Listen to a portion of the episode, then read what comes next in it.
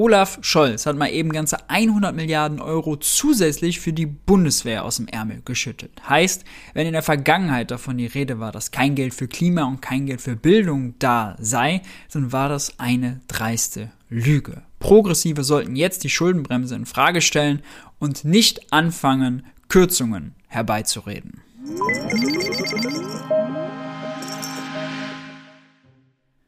Hi und herzlich willkommen bei Geld für die Welt. Ich bin Maurice und auf diesem Kanal dreht sich alles um die Frage, wie geht progressive Wirtschaftspolitik? In diesem Video sprechen wir über die 100 Milliarden Euro für die Bundeswehr, wie sie sich mit der Schuldenbremse vertragen und was Progressive daraus jetzt fiskalpolitisch machen sollten. Als Scholz im außerordentlichen Plenum an einem Sonntag auf einmal die 100 Milliarden Euro in seiner Rede erwähnte und ankündigte, schienen Teile von SPD und Grünen überrascht, weil nicht informiert gewesen zu sein. Die grüne Fraktionschefin Katharina Dröge drehte sich auf ihrem Stuhl um äh, zu ihren Kollegen so nach dem Motto, was, was das wusstet ihr davon? Neben den 100 Milliarden Euro kündigte Olaf Scholz außerdem an, zukünftig mindestens 2% der Wirtschaftsleistung in Rüstung bzw. Verteidigung zu stecken. Das ist das sogenannte NATO-Ziel, das NATO 2%-Ziel, gegen das sich Grüne und SPD eigentlich lange gewehrt hatten. Bevor wir aber dazu kommen, wie das mit den 100 Milliarden genau funktioniert und was das für Schuldenbremse und Bundeshaushalt bedeutet, noch ein Hinweis in eigener Sache. Seit neuestem gibt es Geld für die Welt auch auf der Streaming-Plattform Twitch. Jeden Donnerstag ab 21 Uhr streame ich da live, reagiere auf Videos, kommentiere Nachrichten, beantworte Fragen. Schaut da gerne mal vorbei, checkt das aus. Den Link dazu findet ihr unten in der Videobeschreibung. Die 100 Milliarden Euro für die Bundeswehr sollen noch in diesem Jahr aufgenommen und in ein sogenanntes Sondervermögen überführt werden. Sondervermögen, was ist das? Nun, Sondervermögen könnt ihr euch einfach vorstellen als Geldstopf neben dem regulären Haushalt. Der soll einmalig mit 100 Milliarden Euro aus dem Verkauf von Staatsanleihen befüllt werden. Wie das mit dem Verkauf von Staatsanleihen genau funktioniert, habe ich in diesem Artikel hier schon einmal ausführlich aufgeschrieben. Link findet ihr unten in der Videobeschreibung. Ausgegeben wird das Geld dann nicht auf einen Schlag, sondern über die nächsten Jahre. Wann genau, wie viel genau, steht noch nicht fest. Das muss die Ampel noch festzurren und dann natürlich durchs Parlament bringen. Klar ist aber, dass das 2%-Ziel eingehalten werden soll und das bedeutet für 2022 zum Beispiel, dass die rund 20 Milliarden Euro aus diesem Sondervermögen 22 auch ausgeben werden müssen. Dann stellt sich aber natürlich sofort die Frage, steht dem nicht die Schuldenbremse im Weg? Eigentlich schon, denn die Schuldenbremse ist zwar dieses Jahr noch ausgesetzt, soll erst 23 wieder voll greifen, allerdings ist sie nur ausgesetzt für Ausgaben, die im Zusammenhang mit der Pandemie stehen. Denn das Grundgesetz erlaubt Ausnahmen von der Schuldenbremse im Fall von Naturkatastrophen oder außergewöhnlichen Notsituationen. Darunter fällt die Pandemie, aber darunter fällt natürlich keine marode Bundeswehr. Die 60 Milliarden, die die Ampel zuletzt noch in den Klimafonds gepackt hat, die wurden über die Aussetzung der Schuldenbremse argumentiert. Da war die Krücke, dass man sagt, wegen der Pandemie sind Investitionen ausgelassen worden, die müssen jetzt nachgeholt werden. Wenn sie nachgeholt werden, dann sollten sie zukunftsorientiert sein, also in äh, Klima und Energie und Transformation eine Krücke, natürlich.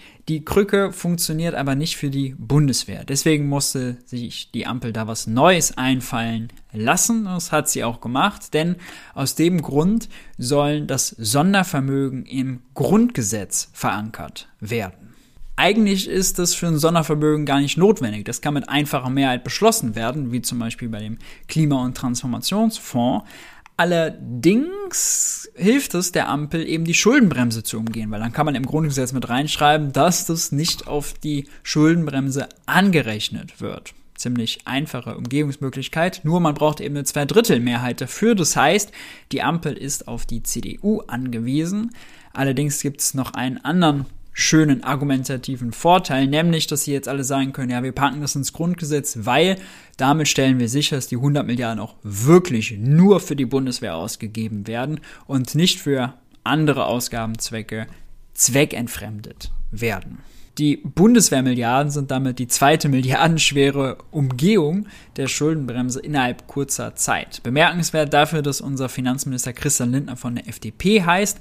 Allerdings hatte sich das auch im Ampel-Koalitionsvertrag schon abgezeichnet, denn damit die Ampel die 60 Milliarden zum Beispiel, die in den Klimafonds gepackt worden sind, auch wenn die Schuldenbremse 23 wieder gilt, auch ausgeben darf, musste sie schon eine kleine, feine technische Regeländerung vornehmen. Und zwar, dass für die Schuldenbremse nur noch relevant ist, wann wie viel Geld in ein Sondervermögen hineinfließt, beim Klimafonds zum Beispiel 22, und nicht mehr, wann wie viel Geld aus diesem Schöpfen aus diesem Sondervermögen herausfließt. Das zählt dann nicht mehr unter die Schuldenbremse und damit ermöglicht sich die Ampel eben gerade Töpfe zu füllen, aus denen sie dann, wenn die Schuldenbremse wieder greift, Ausgaben finanzieren kann. Und zwar ganz gemütlich an der Schuldenbremse vorbei. Heißt aber auch, der reguläre Haushalt wird durch die 100 Milliarden für die Bundeswehr nicht belastet. Mit anderen Worten, durch die 100 Milliarden für die Bundeswehr ist es nicht notwendig, auch unter den Bedingungen der Schuldenbremse, nicht notwendig, an anderer Stelle Einsparungen vorzunehmen. Das ist ein ganz wesentlicher Punkt, den auch der Staatssekretär von Christian Lindner im BMF, Florian Tonka, gegenüber Reuters implizit bestätigt hat. Tonka sagte, die Kreditaufnahme zur Ausstattung des Sondervermögens wird in voller Höhe im Jahr 22 verbucht werden zusätzlich zur Kreditaufnahme im Bundeshaushalt. Daher bestehen keine Auswirkungen des Sondervermögens auf die nach der Schuldenbremse zulässigen Obergrenzen für die Kreditaufnahme ab 2023. Damit aber kommen wir zu den Lügen der Schuldenbremse. Jahrelang wurde uns immer wieder in verschiedensten Art und Weisen erzählt, dass für Infrastruktur, für Klima, für Bildung, für Armutsbekämpfung in Deutschland kein Geld da sei. Geld sei knapp, man müsse sparen. Dann kam die Pandemie und plötzlich machte Deutschland 450 Milliarden Euro Schulden und jetzt schüttelt Olaf Scholz mal eben 100 Milliarden Euro für die Bundeswehr aus dem Ärmel. Das heißt, wir wurden jahrelang belogen. Die Politik war unehrlich. Olaf Scholz, Wolfgang Schäuble, Christian Lindner waren unehrlich. Es hat nie an Geld gefehlt, es hat immer an politischem Willen gefehlt. Wenn politischer Wille da ist, dann sehen wir gerade, dann wird die Schuldenbremse umgangen. Sogar mit einer Zweidrittelmehrheit im Grundgesetz. Man muss sich das wirklich mal vorstellen. Vor ein paar Wochen in der Regierungsbefragung erklärte Lindner noch, Jetzt, nachdem die Ampel dieses Entlastungspaket gegen die hohen Energiepreise beschlossen habe, seien die Mittel im Haushalt knapp. Nicht jeder Wunsch sei mehr erfüllbar. Darauf habe ich auch in diesem Video hier reagiert. Und jetzt, ein paar Wochen später, sind 100 Milliarden Euro auf den Tisch zu stellen kein Problem. Kleiner Fun Fact am Rande, weil er immer gesagt hat, oh Gott, wenn der Staat Schulden macht, dann werden die Kapitalmärkte nervös. Zu viele Schulden sind nicht gut. Jetzt hat Deutschland 450 Milliarden Euro Schulden gemacht, kündigt nochmal 100 Milliarden an. Und was passiert auf den Kapitalmärkten? Die Zinsaufschläge auf deutsche zehnjährige Anleihen sind gesunken. Na, wie kann das denn sein? Kann es vielleicht sein, dass die Kapitalmärkte gar nicht genug tolle deutsche sichere Staatsanleihen haben können? Hm? Wie dem auch sei, Klar ist, der Irrsinn der Schuldenbremse wird jetzt endgültig offensichtlich auch bis weit in die Mainstream-Presse hinein. Im Handelsblatt schrieb zum Beispiel Redakteur Julian Olk folgendes, sehr treffendes. Durch die Bildung eines Sondervermögens mit den 100 Milliarden Euro, die Scholz einfach ins Grundgesetz schreiben will, umgeht der Kanzler jene Schuldenregel, was diese ad absurdum führt. Es braucht eine umfassende Reform. Eigentlich sind gesonderte Geldtöpfe neben dem Haushalt für außergewöhnliche Ausgaben vorgesehen. Die bedingte Abwehrbereitschaft der Bundeswehr aber folgt aus jahrelanger Misswirtschaft. Wer das nicht erkennt, hat wohl Tomaten auf dem Feld Stecher. Das weiß auch Scholz und gesteht so ein, dass er aufgrund der Schuldenbremse nicht einmal die ureigenste Aufgabe des Staates finanzieren kann. Ein deutlicheres Zeichen für die Notwendigkeit einer Reform kann es nicht geben. Nun sollte man meinen, auch Christian Lindner passt sich dem an, macht er aber nicht. Er hält an alten Überzeugungen fest. Und der Spiegel berichtete sogar, dass Beamte aus dem BMF Lindner darauf hingewiesen hatten, dass man jetzt ja auch die Schuldenbremse reformieren könnte, um eben diese 100 Milliarden für die Bundeswehr möglich zu machen. Da sei Lindner aber konsequent dagegen gewesen. Das wollte er auf keinen Fall. Und naja, für Lindner ist es eigentlich auch relativ gemütlich immer noch, obwohl er sich in den übelsten Widersprüchen verstrickt. Inhaltlich kann er rhetorisch immer darüber hinweg täuschen. Im Bundestag zum Beispiel rechtfertigte Lindner die Ausgaben so. Eine mindestens 15-jährige Vernachlässigung der Bundeswehr kann man nicht aus dem laufenden Haushalt korrigieren. Die 100 Milliarden für die Bundeswehr sind in dieser Weltlage zunächst Investitionen in unsere Freiheit. Das Lustige ist, in der Opposition wäre die FDP samt Christian Lindner noch auf die Barrikaden gegangen, wenn die Regierung mal eben einfach so, egal für was, 100 Milliarden Euro Schulden angekündigt hätte und das dann auch noch als Freiheitsinvestition abgetan worden wäre. Die wirklich spannende Frage für uns ist aber doch, wie sollten Progressive darauf jetzt reagieren? Ich finde, selten war das Momentum gegen die Schuldenbremse stärker. Selten waren konservative Narrative so mit sich selbst im Widerspruch. Deshalb, wenn Grüne, wenn SPD sich schon zum Teil einer Zweidrittelmehrheit hingeben, um das Grundgesetz zu verändern, ja dann doch bitte die Schuldenbremse auf den Tisch wenn man schon ans Grundgesetz geht, dann doch bitte an die Schuldenbremse selber. Etwa, indem man öffentliche Investitionen von der Schuldenbremse ausnimmt. Was auch immer. Jeder kleine Schritt ist ja schon mal gut, aber die muss auf den Tisch, die muss doch diskutiert werden, die muss in Frage gestellt werden, indem man sagt, wenn wir schon die 100 Milliarden machen, dann machen wir sie wenigstens Schuldenbremsen konform. Wenn die Schuldenbremse also jetzt nicht auf den Tisch kommt, wann dann? Zumal die Grünen ja noch eine besondere Karte spielen könnten. Wenn sie wirklich nicht, wie es in den Medien berichtet wurde, informiert waren, können sie das ja als strategischen Verhandlungsvorteil ausnutzen und eigene Forderungen stellen, um Kompromisse zu erwirken. Zumal SPD und Grüne ja beide in ihren Wahlprogrammen und auch in ihren Parteiprogrammen noch für eine Reform der Schuldenbremse waren. Zu Recht sagte also zum Beispiel die grünen Finanzpolitikerin Lisa Paus folgendes. Bundeskanzler Olaf Scholz hat zu Recht von einer Zeitenwende gesprochen. Vor diesem Hintergrund gehört alles auf den Prüfstand. Auch ein paar alte Glaubenssätze der Finanzpolitik wie die Schuldenbremse. Darum sollten SPD und Grüne jetzt hart verhandeln. Die FDP und die CDU stehen mit ihren eigenen Narrativen vor der Wand. Christian Lindner hat sich weit aus dem Fenster gelehnt, als er versprach, die größten und schnellsten Steigerungen der Verteidigungsausgaben der jüngeren Geschichte äh, auf den Weg zu bringen.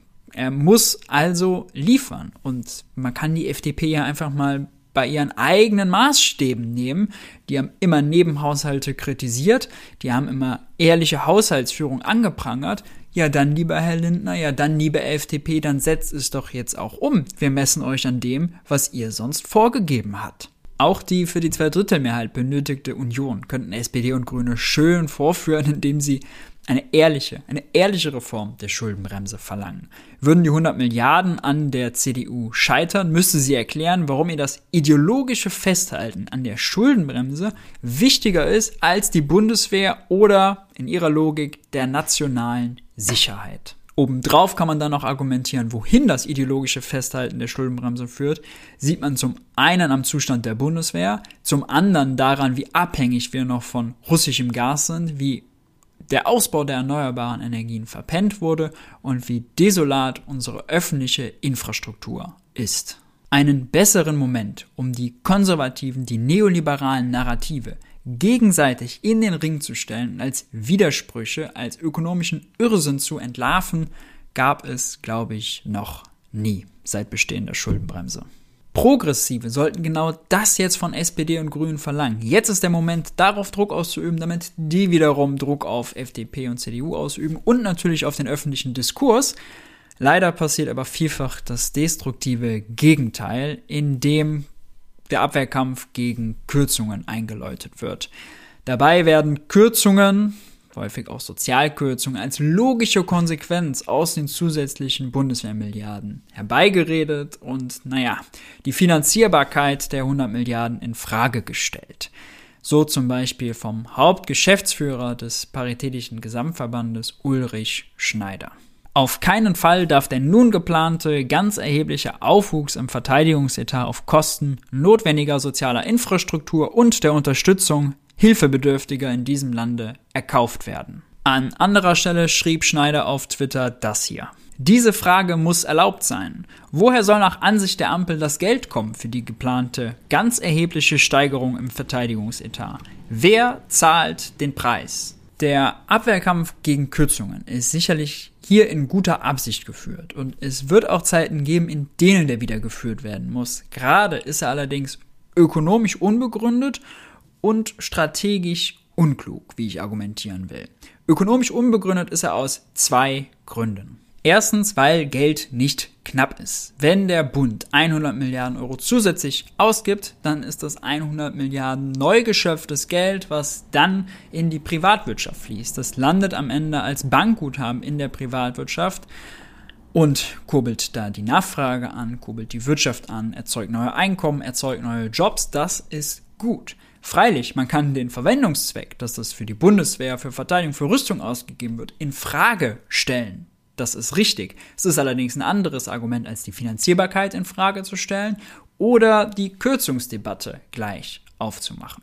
Wenn man das nämlich macht, dann bekräftigt man einfach nur den neoliberalen Mythos, dass der Staat nur das Geld seiner Steuerzahler habe. Das hat schon äh, Maggie Thatcher damals gesagt, äh, neoliberale Vordenkung, die das Narrativ geprägt hat und ehrlicherweise ziemlich erfolgreich geprägt hat, gilt es doch offensichtlich bis heute von links nach rechts als naja, unbestrittener Konsens, auf dem alle in unterschiedlicher Art und Weise ihre Argumente aufbauen.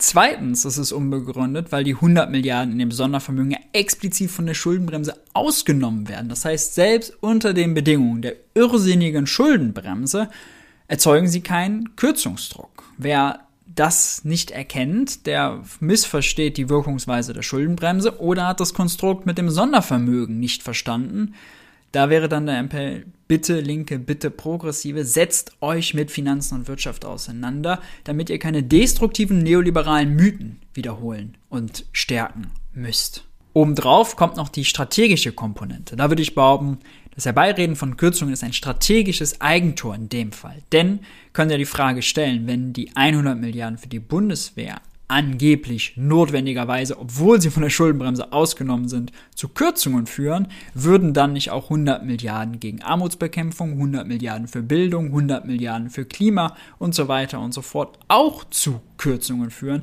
würde dann nicht jede Staatsverschuldung, egal für was, zu Kürzungen führen.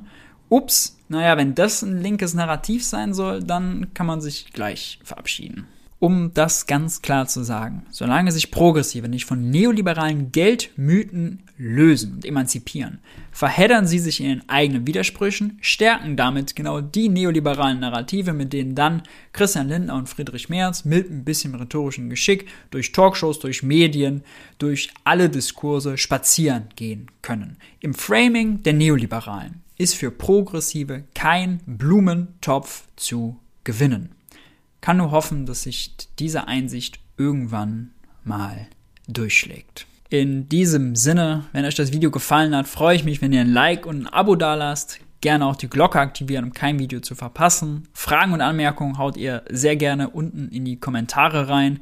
Wenn ihr Geld für die Welt unterstützen wollt, dann könnt ihr das gerne über PayPal, Steady oder, das ist eigentlich am coolsten, über ein Bezahlabo beim Geld für die Welt Newsletter machen. Die Links dazu findet ihr unten in der Videobeschreibung.